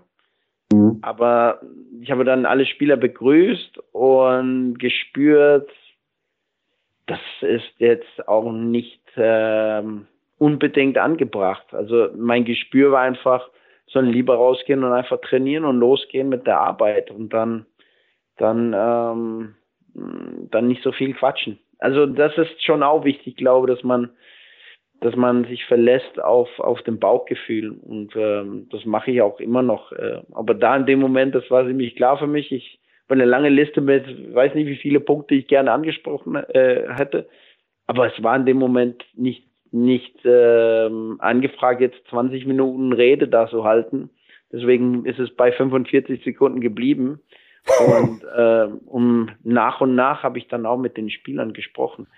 Du, du löst halt auch nicht alle Probleme äh, am ersten Tag. Ja. Du löst es auch nicht, wenn ich selbst wenn ich mit alle Spiel, 30 Spiele am ersten Tag äh, gesprochen hatte, dann könnte ja. ich das abkreuzen im Buch und sagen, oh, Job gut gemacht, aber damit ist, ist halt auch nichts gelöst. Es muss auch ein Stück weit äh, organisch ablaufen, glaube ich.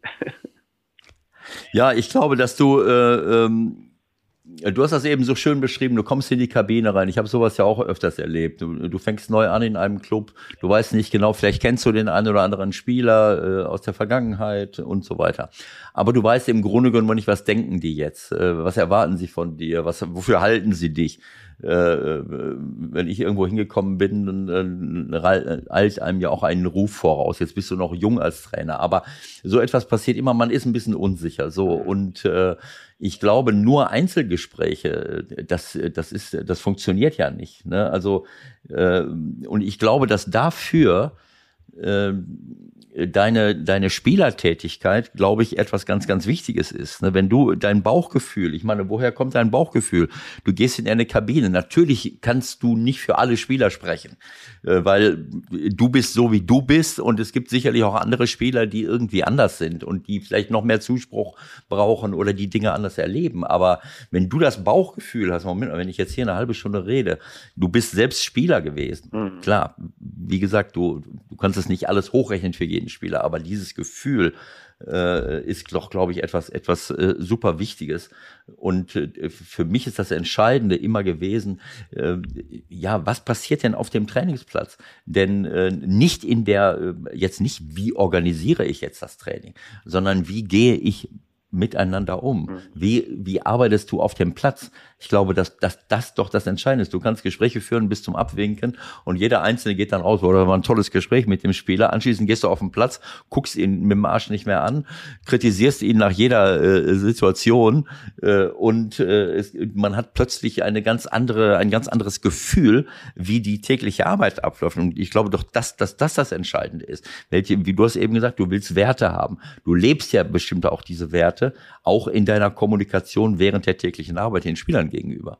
Ja, ganz so sehr, sehr schön beschrieben einfach. Also das ist, ähm, das ist, und das, das merke ich auch selber an mir, dass diese, diese Vergangenheit als Spieler, und ich war bestimmt auch kein, kein Spieler, der immer so einfach war, äh, als Trainer zu haben, sehr anspruchsvoll und auch mit Temperament, Temperament da und, und so weiter und auch meine Meinung.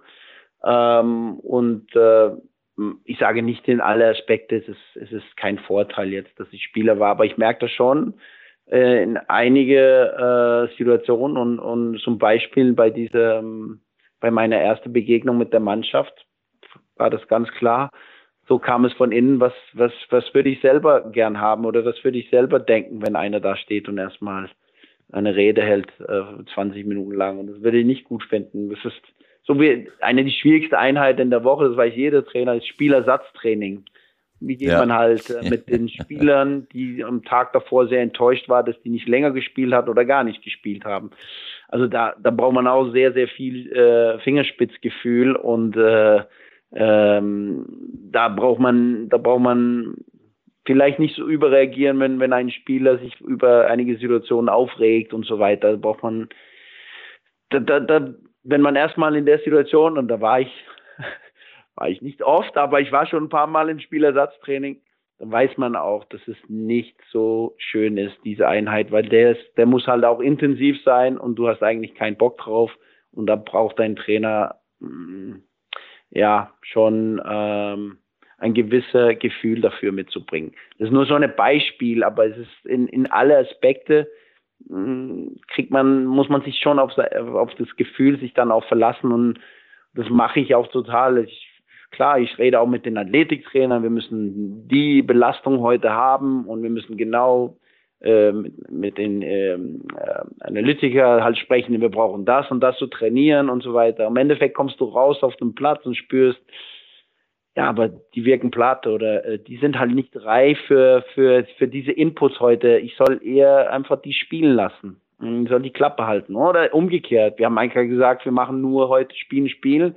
Aber die brauchen schon Impulse auch von mir, dass ich aktiv sein muss. Und, und äh, das ist sowas, das, das planst du nicht, aber du musst halt ähm, dich auch auf dein Gefühl dich verlassen. Ähm, weil im Endeffekt ist das auch entscheidend über, ob du als Trainer dann auch Qualität hat und, und deine Individualität dann auch mitbringen kann.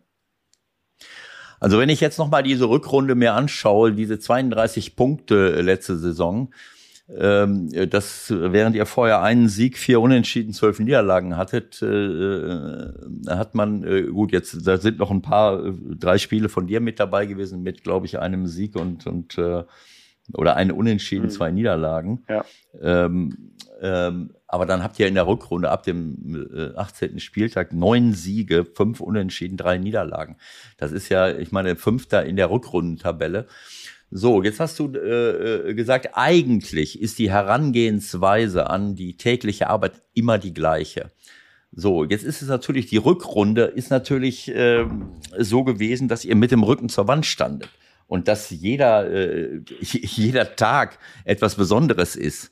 Ne, weil du weißt, äh, du gewinnst zwar oder holst mal Punkte, aber du weißt, es muss immer weitergehen. Da musst du jetzt nicht besonders darauf hinweisen.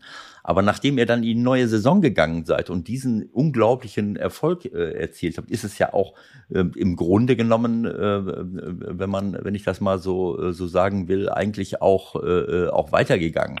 Äh, natürlich seid ihr jetzt nicht Dritter, äh, äh, Dritter, Vierter, aber nach 22 Spielen äh, habt ihr 31 Punkte und und seid drei Punkte weg vom vom äh, vom Vierten äh, der sicherlich jetzt nicht unbedingt äh, so viele Punkte hat, wie er sich das wünscht. Aber äh, ist es nicht etwas anderes, wenn man aus einer, ähm, äh, aus einer äh, erfolgreichen Rückrunde kommt, dann geht man in eine neue Saison hinein. Also dieser, dieser Gedanke, wie halte ich diese Spannung aufrecht? Weil, ne, das ist ja so, Bayern München muss an jedem Wochenende funktionieren. Und sie schaffen es auch mhm. über Qualität, über ich weiß nicht was. Es gibt ja so, also Mannschaften, die immer erfolgreich sind, äh, müssen ja, bleiben ja auch erfolgreich. Mhm. Und wie, wie na, das ist ja auch ein, ein großer Spagat. Auf was kommt es da besonders an, dass du, dass du sagst, naja, die Herangehensweise ist dieselbe, aber das musst du ja hinkriegen. Wodurch? Ja. Ja, es ist, äh, das ist natürlich eine andere Aufgabe. Also man kann sagen, in der Rückrunde hat der Tabelle uns automatisch Druck gemacht. Also selbst genau. nach, nach, nach Siege müssten wir das nächste Spiel eigentlich auch gewinnen.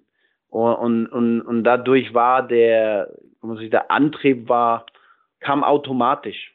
Äh, wir können jetzt nicht äh, nachlassen nach dem Sieg. Wir können jetzt nicht äh, einfach zufriedenstellen mit, mit, mit, was wir die letzten Spiele gemacht haben. Und ähm, und das war natürlich anders, wenn du in eine neue Saison dann auch startest. Und, und deswegen war die Herausforderung auch für uns ein paar Mal schon äh, bis jetzt in der Saison, diese Antrieb dann auch zu halten. Äh, weil es auch klar ist, äh, als Mainz 05 oder als kleiner Verein, um erfolgreich in der Bundesliga zu spielen, ja, dann musst du halt äh, ganz oft am Limit agieren. Äh, und äh, das fordert halt extrem viel von einer Gruppe. Und das ist auch nicht so einfach zu erklären, wie hältst du immer dieses Niveau oder diese Antrieb. Aber es ist, ähm, es ist wahrscheinlich eine Mischung aus mehr Sachen. Es ist, ähm, ich glaube auch, dass es wichtig ist, selbst im Sommer mit dieser erfolgreichen Rückrunde dann sich auch nicht davon blenden zu lassen. Sagen, ja, jetzt wo die Spieler es so gut gemacht haben, jetzt behalten wir die alle und wir halten einfach komplett die Mannschaft zusammen. Du brauchst halt auch neue Reize da zu, zu, zu setzen, dass ein neuer Spieler, sage ich, unbelastet oder belastet, wie man das haben will, reinkommt. Und, ähm, und dass man halt auch äh, im Training versucht, dann ein bisschen andere Sachen halt einzubauen. Ähm, andere, also ein bisschen ähm, Abwechslung auch da drin ist. Ich muss vielleicht auch meine Ansprachen so ein bisschen ändern und, und so weiter und so fort. Aber dass du schon versuchst, die Werte, die sollen gleich bleiben, aber du musst es auch immer äh, ein Stück weit versuchen, interessant zu halten für, für die Jungs. Und ähm, der Geschichte ist natürlich eine andere, die ich als, als Trainer dann auch erzählt. Ähm, denn in der Rückrunde muss ich keine Geschichte erzählen, weil die haben Nein, Rücken zur Wand. und sagen, ist klar, wenn, aber wenn ich muss nicht sagen, wenn ihr heute verliert, dann steigt ihr ab. Das wissen die selber. Und Nein, ist klar, aber es gibt ja Situationen, dieses, äh, ähm, ich habe das oft erlebt, auch bei anderen Mannschaften, dass sie aus dem Gefühl äh, einer, einer Sicherheit äh, eine gewisse Entspannung äh, zulassen. Und das kann man ja jeden Tag haben. Ich kann es zulassen, dass Leute zu spät kommen. Ich kann es zulassen, dass ein Trainingsspiel vielleicht nicht scharf genug ist. Ich kann es vielleicht auch zulassen, dass jemand nicht hinterherläuft und ich, äh, und ich greife nicht sofort ein. Ich habe die Erfahrung gemacht, dass äh, nein, dass es dann auch schwer ist, wenn man eine Zeit lang äh, es hat schleifen lassen, äh, auch was Disziplin angeht oder was dein eigener Einsatz angeht, mal ein Einzelgespräch und plötzlich, wenn es dann nicht läuft, fängt man wieder an. Ist es nicht eigentlich so, dass man, dass man auf diese Kleinigkeiten, auf die Details gerade dann achten muss, wenn man äh, den größten Erfolg?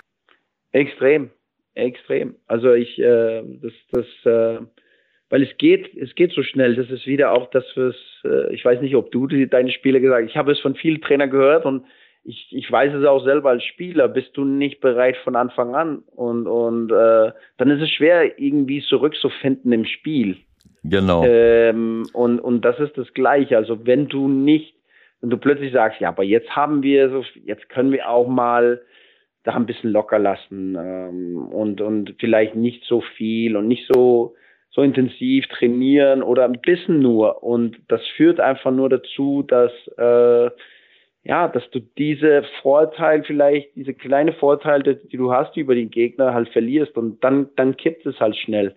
Zum Beispiel war es auch hier der Grund, warum mich mir sehr geärgert hat am, am Ende der dies, dieses Jahr der Hinrunde, wo wir wir haben ein super Spiel, wir haben englische Woche, haben super Spiel am Dienstag gegen Hertha BSC, dass wir dann äh, auf 24 Punkte dann auch kamen. Was 24 Punkte in eine in eine Hinrunde ist sehr sehr gut.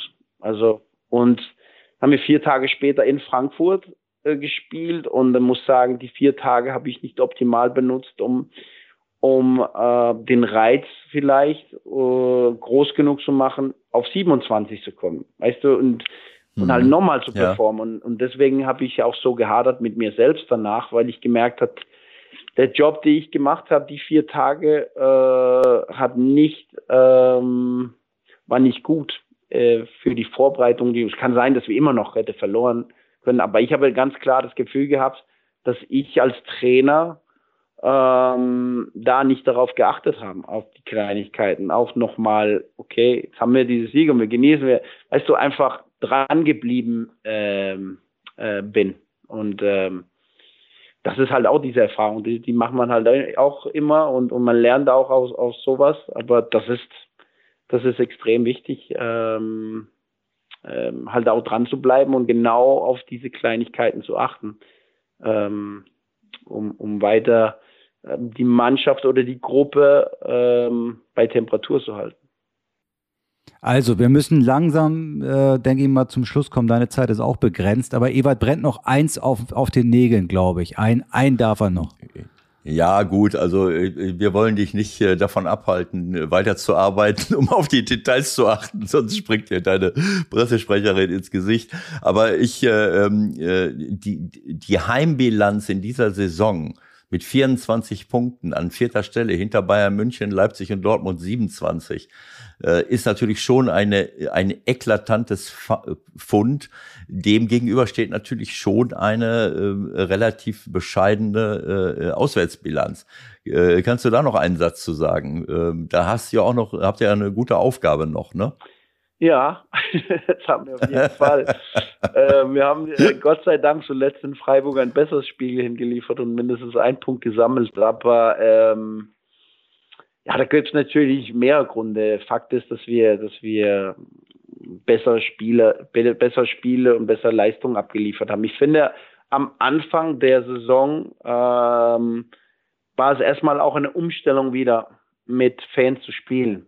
Also ja, ja. nach einem ganzen Jahr mit, mit diese Geisterspiele hat man wieder gemerkt, wo man, wo es eigentlich Grunde genommen egal war, ob man auswärts oder zu Hause gespielt haben. Ähm, ich fand, sobald, wir haben am ersten Spieltag, haben wir diese große Corona-Ausbruch bei uns gehabt, äh, wo wir Hälfte der Mannschaft haben wir nicht zur Verfügung gehabt. Aber da saßen halt 10.000 Leute und wir müssten gegen Leipzig spielen.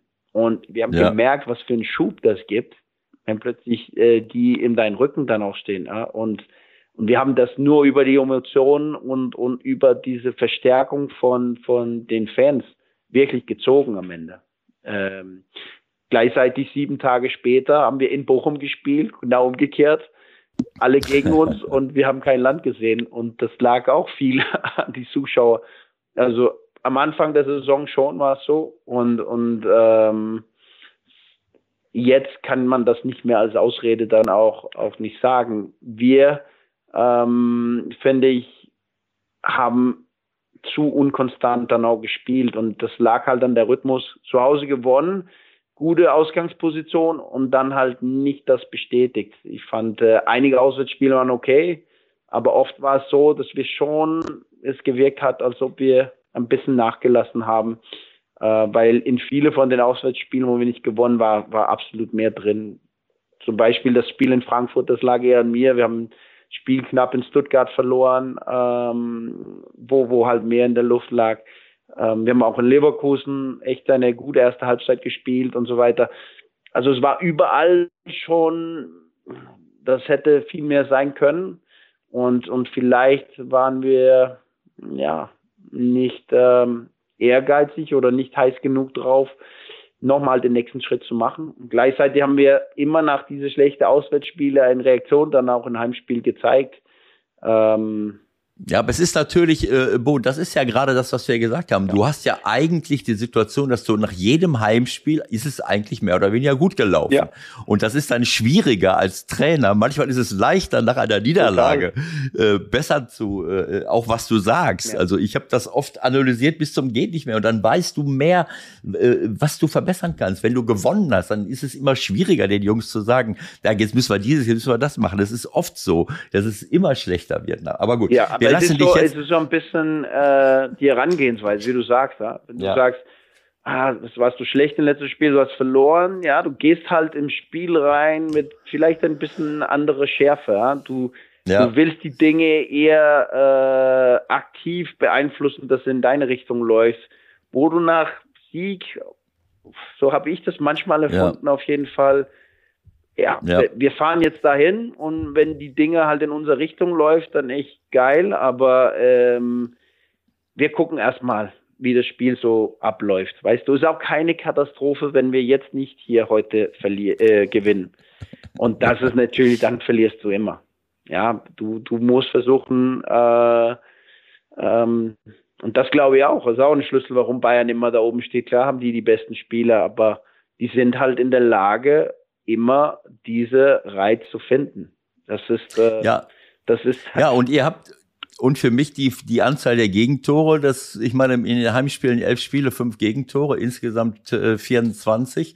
Äh, das ist halt oft die, die Basis und das könnten andere Mannschaften auch. Gut, so, Ewald, jetzt muss ich dich einbremsen. Es tut mir leid, sonst kriegen wir einen riesen Ärger mit der wunderbar charmanten Dame, die beim äh, FSV Mainz 05 äh, dafür zuständig du bist, ist. Du bist dass, fremd. Dass der Bo, äh, dass der Bo, Bo auch noch, fremdbestimmt, ist klar, Bo, ich verstehe Dass der Bo auch noch anderen zur Verfügung steht am heutigen Tage. Ähm,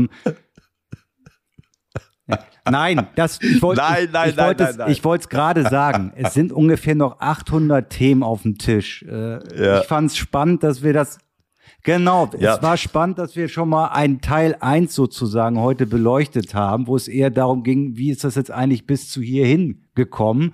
Ja. Und da müssen wir vielleicht nochmal in die Analyse gehen, was Trainingsarbeit betrifft, wieso so wenig Gegentore und, und, und, und, und. Wir wünschen dir erstmal viel Erfolg weiterhin auf deinem Weg, auch am Wochenende beziehungsweise schon am Freitag gegen Leverkusen. Ich sag herzlichen Dank. Ich war hier heute eher so Gast bei einem Trainergespräch. Beim nächsten Mal wird das ein bisschen anders werden. Ja, ich bedanke, ich bedanke mich auch für diesen ersten Teil. Das, äh, wir machen weiter. Bo, danke schön für dein Gespräch und nächstes Mal reden wir über den Klimawandel und warum in Dänemark sowieso alles besser ist. Ja, genau. Sehr angenehm. Viel Erfolg. Hoffentlich dann. Danke, Bo. Bis dahin. Gut. Schönen ciao, Tag. Ciao, ciao. Ja, tschüss, Bo. Ciao, ciao. Mann, Ewald, man muss dann auch mal wissen, wann Feierabend ist. Ne? Muss Hat man der Training jetzt oder was? Ja, der, der, das sollte, das hätte man mal mit dir machen müssen. Das hätte man damals, als du Trainer ja, ich meine, wenn ich, ich mache doch kein Gespräch, nach einer halben Stunde muss Schluss sein. Wenn, wenn ich danach Training habe, dann geht das gar nicht. Ich weiß ja nicht, was jetzt da war. Nein, alles gut. Also, das war äh, mal wieder ein bisschen anders, als sonst so ein Gespräch läuft. Also das, was sich der normale Journalist aufgeschrieben hätte vorher, das kann man alles vergessen. Tuchel, Klopp, Heinkes, Erwartungshaltung, ja, aber, Champions League, ja, Europa League. Ja, aber es geht ja, es geht ja auch, genau darum geht es ja, äh, ja. Äh, Michael. Für mich in solchen Gesprächen geht es darum, den, äh, den äh, anderen Menschen kennenzulernen, wie er tickt und welche Werte für ihn wichtig sind, was er macht. Und das ist eigentlich klar geworden aus diesem Gespräch. Das meine ich damit. Ne? Und das war mir auch klar, dass das so funktioniert. Weil äh, äh wir hätten ja jetzt sagen können, ich habe es ja auch gesagt, du bist erst anderthalb Jahre äh, im Grunde genommen Cheftrainer einer, äh, einer Seniorenmannschaft, aber auch vorher mit den A-Jugend und B-Jugendlichen, ja, seit 2016 ist er Trainer. Äh, so, äh, entweder hast du bestimmte Werte oder du hast sie eben nicht. Und der Bo lebt sie. Und dabei wird sicherlich auch eine Rolle spielen, vielleicht, dass er aus Dänemark ist, wo, wo die Uhren vielleicht, äh, muss jetzt nichts damit. Es ist, glaube ich, es ist, glaube ich, die, es ist, glaube ich, letztendlich die Mischung auch, ne? Also, ja. das ist, glaube ich, so ein bisschen, da ist schon ein bisschen was dran, ne? Dass er schon auch auf der einen Seite schon sehr straight ist, Aber er ist, glaube Ja. ich, auch wirklich ein Typ, der einfach an die Jungs auch rankommt irgendwie durch seine Art. Genau das so, eine gestandene. Persönlichkeit, ruhig, aber klar gleichzeitig die richtigen Werte vertreten und äh, das aber auch mit Gefühl, also mit, mit, mit Augenmaß. Ne? Nicht, äh, du, du sagst ja, wie, wie viele Einzelgespräche willst du führen? Äh, klar musst du Einzelgespräche führen, aber die kannst du nicht den ganzen Tag Einzelgespräche. Es kommt darauf an, was du vor der Mannschaft sagst. Ja. Es kommt darauf an, wie du, wie du während des Trainings agierst, wie du eingreifst, wo du eingreifst, wo du nicht eingreifst. So, das ist eine Arbeitsatmosphäre, die du letztlich herstellst. Naja, und dann das, was, und das, was er gesagt hat, also dass er gespürt hat, äh, meine erste Ansprache, die mache ich jetzt lieber nicht 20 Minuten, sondern 45 Sekunden. Das wiederum, denke ich, ist dann auch eine Erfahrung, die du eigentlich nur als Spieler haben kannst, die du Genau nicht so. haben kannst, wenn du, Ja. wenn du, wenn du, äh, keine Ahnung, woher kommst und dein Programm von A bis Z jetzt mal durchgehen willst. Genau so. Und dann kommt noch dazu, was er auch gesagt hat, ähm, wenn ich meine Vorträge halte bei Unternehmen, bei Führungskräften äh, oder, oder vor, vor, vor Menschen, die eben äh, mit anderen Menschen zusammenarbeiten, kommt es immer darauf an, ob ein Mensch von seinen Werten her, von seinem Grundcharakter her dazu passt. Ähm, auch das musst du noch berücksichtigen. Du kannst, äh, du kannst nicht jeden verändern. Wenn einer mit 28, wie er sagt, mit 28 da auftaucht, ähm, dann macht es eher Sinn, dass du guckst, ob er mit 28 da reinpasst in dein Wertesystem. Äh, mit 21, 22, 23 äh, kannst du das eher noch formen. Ne? Auch das ist eine wichtige Erkenntnis. Das habe ich früher auch immer gedacht. Äh, du kannst, da kannst jeden Menschen. Naja, ich meine, guck dir, guck, formen. dir, guck dir alleine die Transfers an, die jetzt, die jetzt auch kontinuierlich spielen. Das ist Lee, das ist Stach, das ist Wittmer. Ja. Das sind jetzt auch drei Spieler, die hätten, glaube ich, auch andere Bundesligisten sich holen können. Auch das ist, glaube ich, kein Ja. Zufall, dass die dann auch so funktionieren, wie sie jetzt funktionieren. Ja, ich glaube, dass das eine gute Mischung zwischen der Leistung ist und dem Charakter. Und dann kann so ein Projekt funktionieren. Und dann haben sie noch den, den Heidel wieder zurückgeholt und den Martin Schmidt. Ich meine, das ist natürlich eine geballte Management- und Fußballkompetenz am Ende. Und dann kommt der Bo dazu mit seinen Vorstellungen. Also das, äh, das hat Konnte mich ich- beeindruckt. konnte ich weder ihn noch- aus der Entfernung klar, wenn du ihn reden hörst, wenn du siehst, wie er auftritt. Äh, solche Leistungen, die kommen nicht von einer Mannschaft, wenn es da nicht intern richtig, äh, richtig stimmt. Und trotzdem ist es nicht so einfach, wie wir es ja gerade gesagt haben. Ne? Ja. Wenn, du, wenn du immer zu Hause gut spielst, dann fährst du auswärts. Äh, diese Spannung immer aufrechtzuerhalten, ist nicht so einfach. Dazu braucht man dann auch noch mal eine gewisse individuelle Qualität. Manchmal nur über äh, äh, Kämpfen und, und Rennen und, und äh, klappt es halt nicht. Aber gut. So, ich muss Äh, weiter. Ich muss weiter. Handball, morgen Champions League, dann Europa League, dann Serie A, dann Bundesliga. Ich habe zu tun. Ich muss los. Nächstes Mal sprechen wir wieder über den VAR, denn auch in Freiburg hat er ja damit zu tun gehabt. Ja. Ne? Er hat jetzt einen Punkt geholt in Freiburg, aber im Grunde genommen mit einem irregulären Tor. Ja. Ist so. Ne? Hast du, ja, das war Ist so. irregulär und Ja. äh, der Schiri hat sich entschuldigt hinterher, aber selbst mit VAR kann das passieren. Aber gut. Lassen wir es mal so im Raum stehen. Äh, Die ähm, Playoffs sind vom Tisch, der VAR bleibt bestehen. Äh, Und äh, ähm, Deutschland schickt weiter Bayern München in die Champions League. Genau. Alle anderen müssen sich hinten anstellen. Gucken wir mal, was morgen Ja, übermorgen genau. Wir gucken mal, passiert. was in der Champions League passiert ist. Darauf gehen wir ein in der nächsten Auf Ausgabe in der nächsten Woche. Aller Voraussicht nach. Bis dahin, macht's gut. Ciao, ciao. Alles Gute, Leute. Tschüss.